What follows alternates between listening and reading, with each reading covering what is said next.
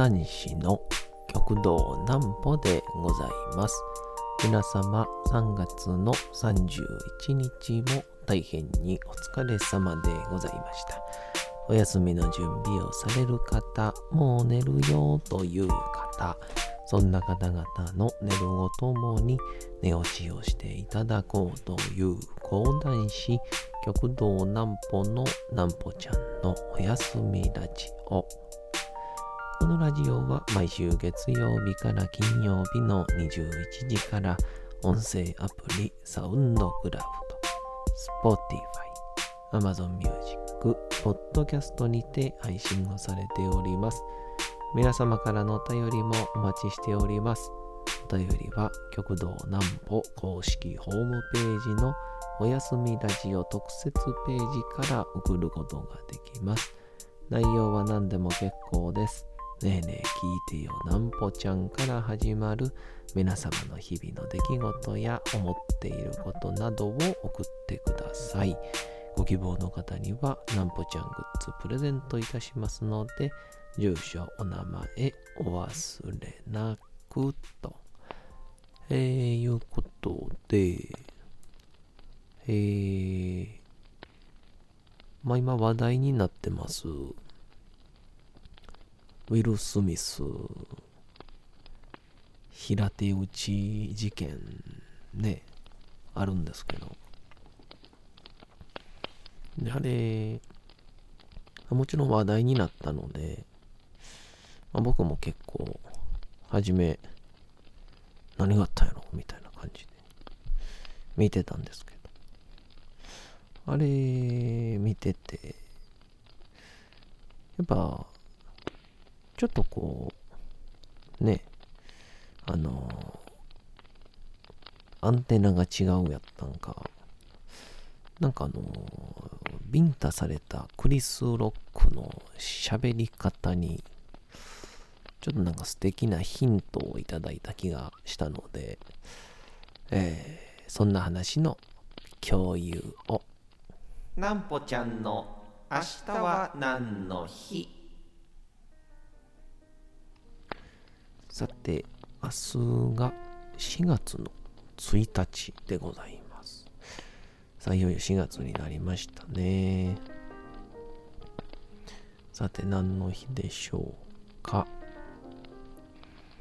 まあ、もちろん知ってると思うんですけど、これいきましょうか。エイプリルフール。4月1日は全世界共通で人を傷つけない罪のない嘘をついてもいいとされるエイプリルフールとなっており日本では4月バカとも呼ばれております。エイプリルフールの由来には大きく分けて2つありその1主にヨーロッパ圏で以前は3月25日を新年とし4月1日まで春の祭りを開催しておりましたが1564年に当時のフランス国王シャルル9世が1月1日を新年とする暦を採用。この決定に反発した人々がそれまで春祭りが行われていた最終日の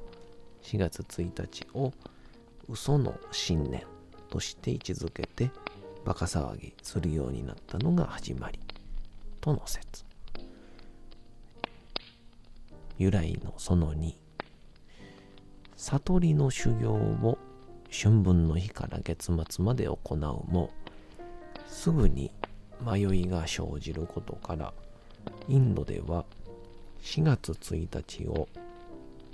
揶揄節と呼んでいた。のが記念、えー、起源だと。揶揄、ある対象をからかうことや、えー、皮肉めいた批判によって嘲笑的に笑扱うこと。えー、エイプリルフール、エイプリルドリームの日。4月1日のエイプリルフールは、嘘をついても良い日とされていることからその反対に嘘ではなく実現を目指す大きな夢を配信するプロジェクトエイプリールドリームを展開し配信サービス PR タイムなど展開している株式会社 PR タイムズが記念日に制定をしております。まあ明日は皆さんね、楽しい、おもろい嘘をね、つけたらいいですね。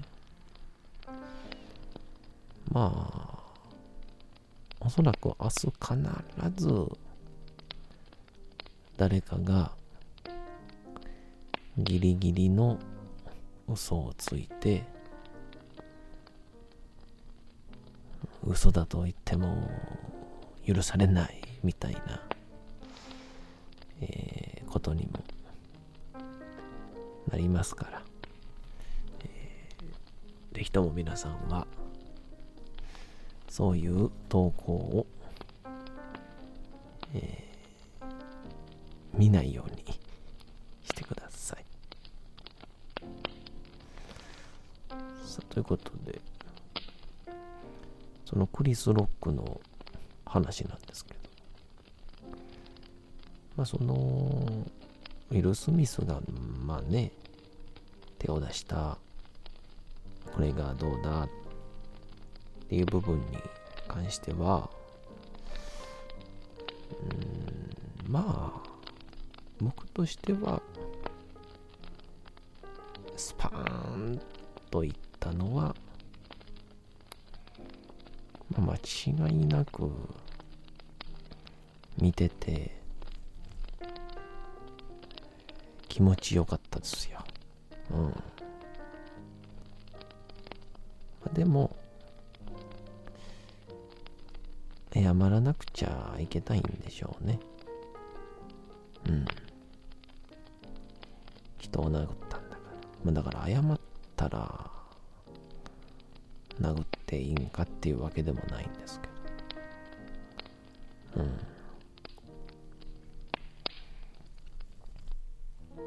ていうので、まあ、それに関しては、あんまり、まあ何も思ってない感じなんですけど、えー、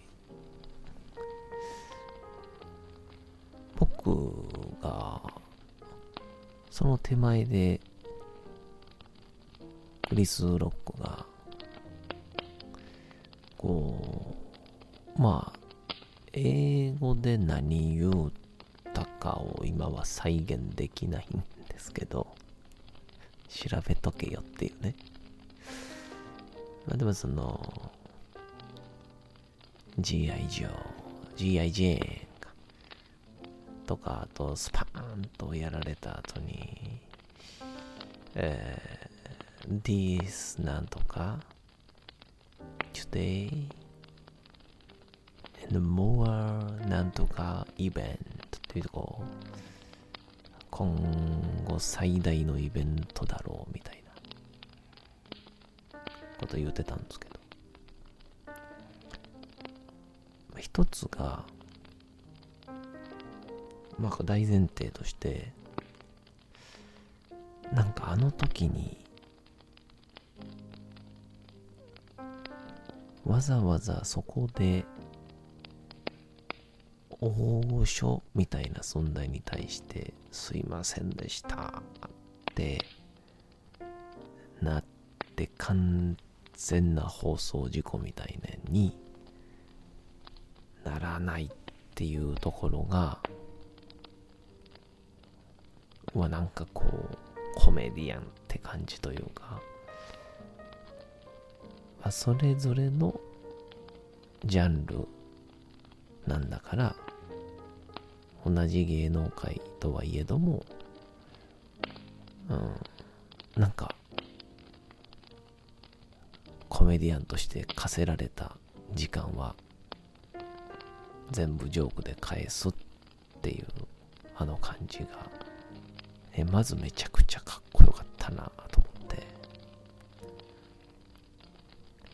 で、まあその流れで全然関係ないんですけど、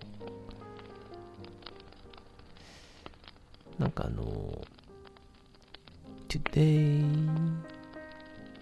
なんとかなんとか、うん、opportunity みたいな、その、こんなこと言うてたかは知りませんけど、なんかこう、抑揚と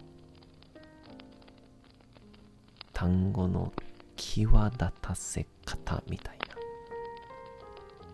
な、そこら辺が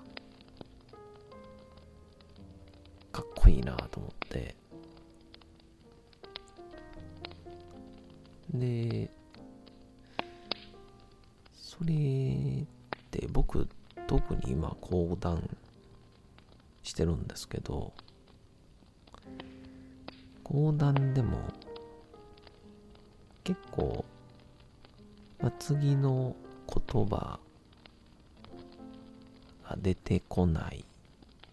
もしくは、えー、ほぼ即興もしくは創作しながら喋、えー、っているから言葉を紡いでいるっていうそういう時間にわざと講談っぽい鉛のようなものを使ってちょっと時間を稼いだりするんですね。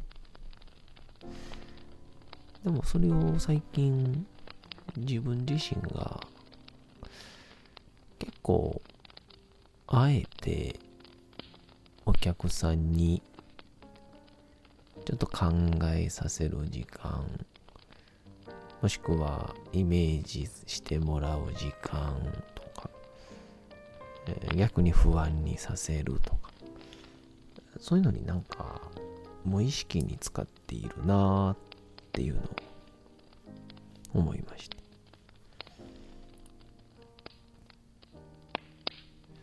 その時に秀吉考えた。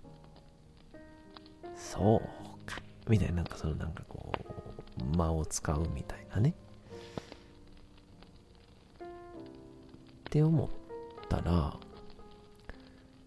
結構やっぱヨーロッパ圏とか特にアジア圏以外の人の会話ってそういう言葉、喋り方多いよなと思って。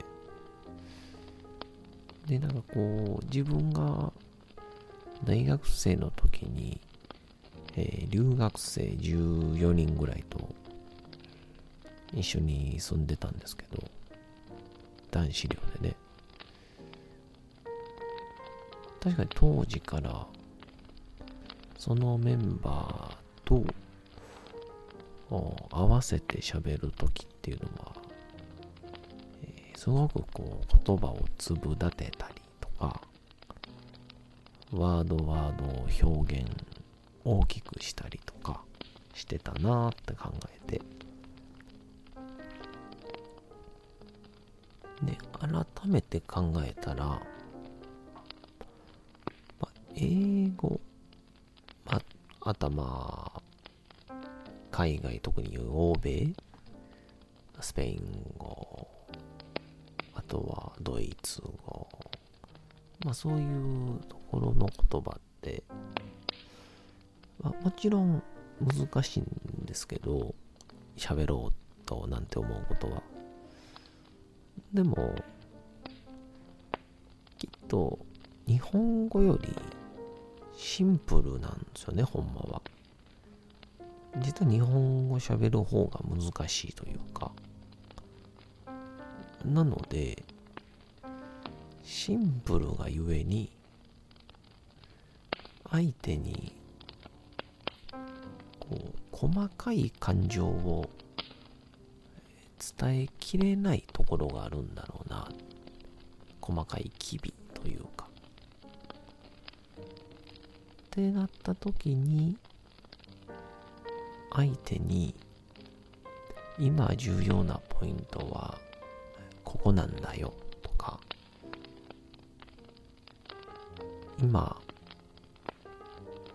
この、オーマイゴッドは、喜びなんだよ。嘆きなんだよ。って伝えないといけなくなるから、ジェスチャーも大きくなるし、あとは、まあ、喋り方、表情、イントネーション、抑揚が大きくオーバーになっていくんやろうなと思いまして。えー、なので、このクリス・ロックの、なんとかなんとか、うん、right? みたいな、その、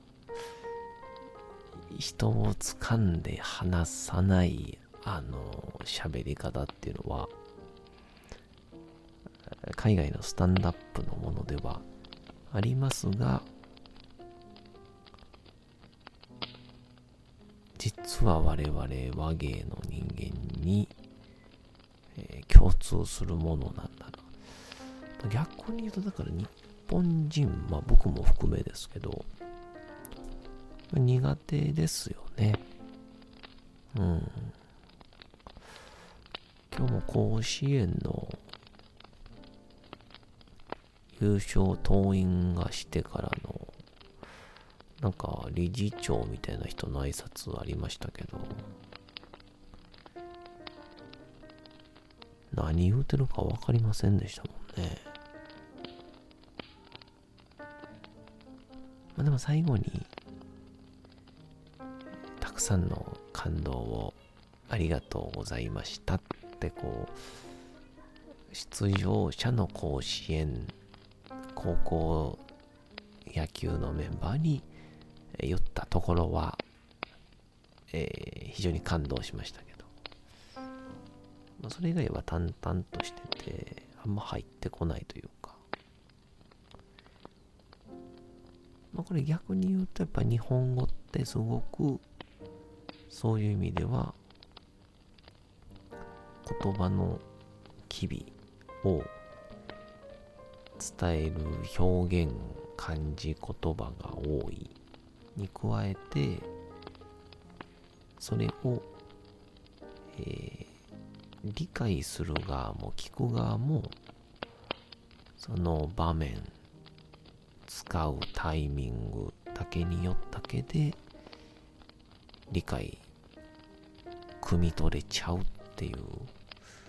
えー、やっぱそういう意味ではすごいんだなと。言葉レベル、文化レベルとしてすごいんだなと感じましたので、まあ、なのでそういう意味では、まあ、講談、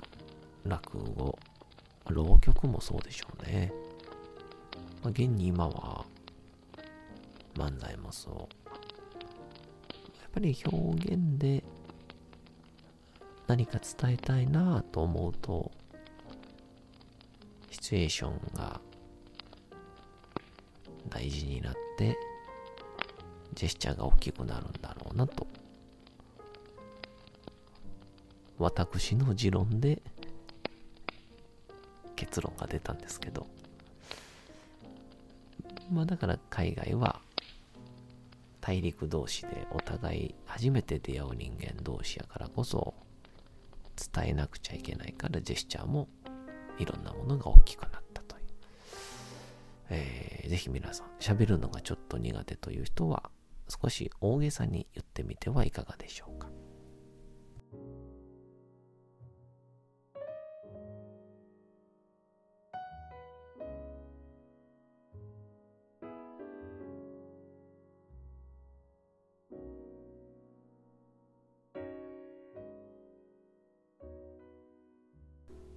さて、時刻はうとうと朗読会の時間となりました。皆様、小さい頃眠れなかった時に、お父さん、お母さん、おじいちゃん、おばあちゃん、お世話になっている方に本を読んでもらった思い出はないでしょうか。なかなか眠れないという方のお力に寝落ちをしていただければと、毎日様々な物語、小説をお届けしております。本日お読みしますのも小説吉田松陰でございます。まあ、先ほど一瞬間が空いたのは、えー、テクニックでも何でもなく、えー、文章を読んでるところから目を離してしまったかなです。どうぞ本日もお楽しみください。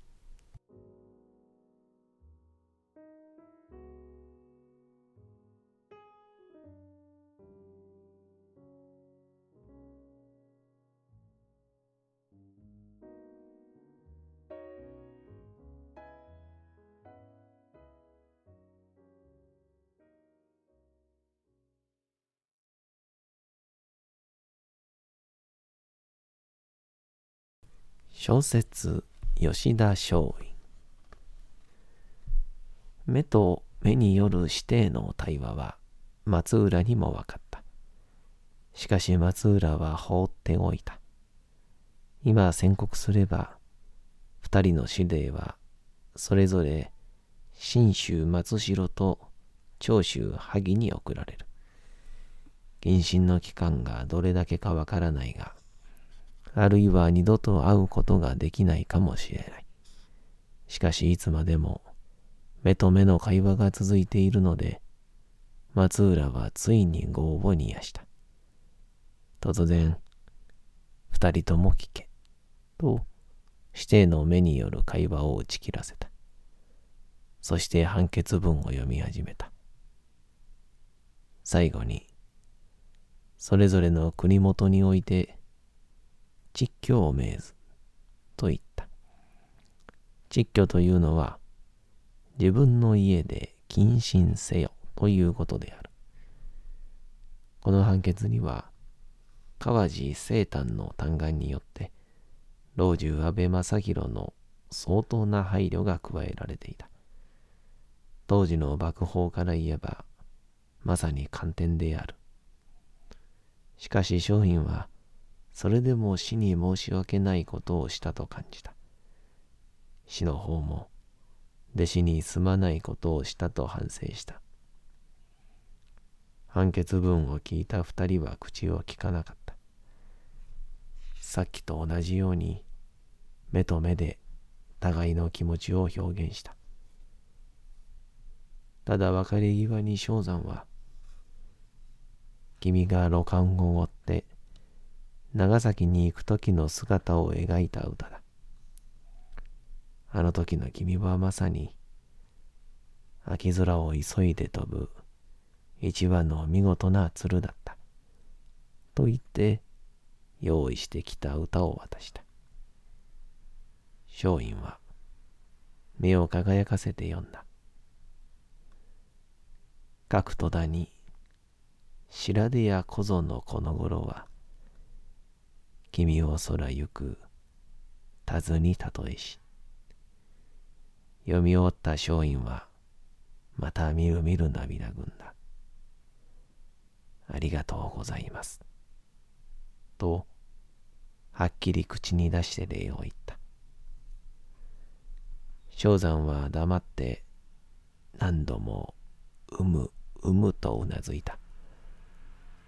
さすがに松浦も二人のやりとりに胸を湿らせ、もうその辺でいいだろうと促した。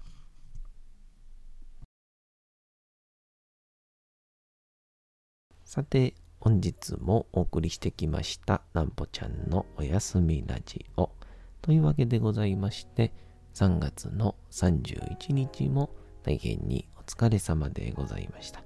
明日も皆さん街のどこかでともどもに頑張って夜にまたお会いをいたしましょう。なんぽちゃんのおやすみラジオでございました。それでは皆さんおやすみなさい。